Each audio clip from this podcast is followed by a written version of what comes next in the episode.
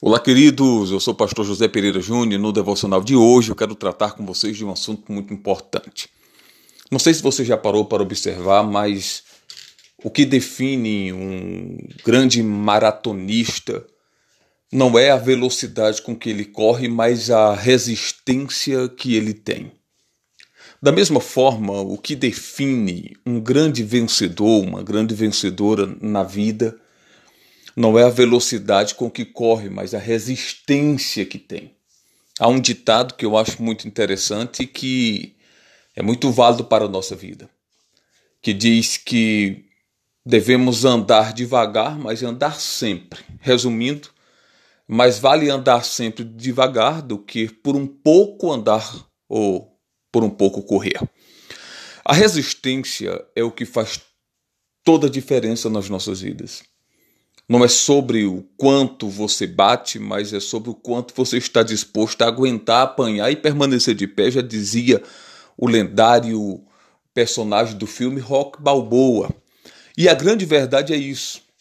É bem verdade, senhoras e senhores, que as circunstâncias das, da vida às vezes bate, às vezes, às vezes nos esbufeteia de uma forma que nós pensamos que não vamos aguentar. Pensamos que vamos a ruir, a cair, a, a, a perder o, o controle da situação. Talvez no meio dessa situação difícil que o mundo enfrenta, dessa situação difícil que tem alcançado tantas e tantas pessoas, e é impossível, nesse momento da história em que nos encontramos, alguém não está sendo atingido de forma direta ou indireta por esse turbilhão de dificuldades que o mundo enfrenta. E é bem provável que alguma vez na sua mente você já pensou em parar, em desistir, você já se sentiu fraco, sem força para avançar.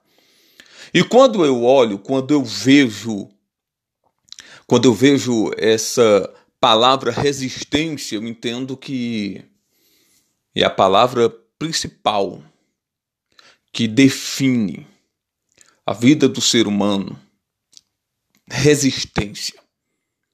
Eu falei em outro devocional sobre a importância da perseverança, porém ninguém consegue perseverar sem resistir. Então, queridos, independente do que você esteja enfrentando, independente que tudo esteja lutando contra você, você precisa resistir. Resistência é a palavra-chave.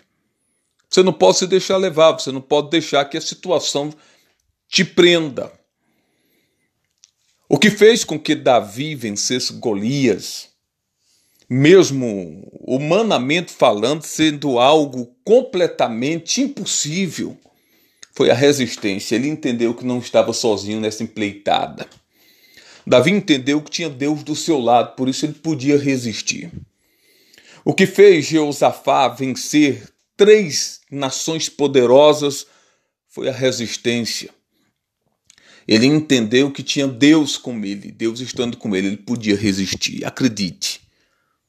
O mesmo Deus da Bíblia é o meu Deus, é o seu Deus. O mesmo Deus que esteve com homens e mulheres na Bíblia é o Deus que está conosco hoje. É o Deus que nos dá força, não para desistirmos, mas para resistirmos. Resista, não desista. Pense nisso, analise isso.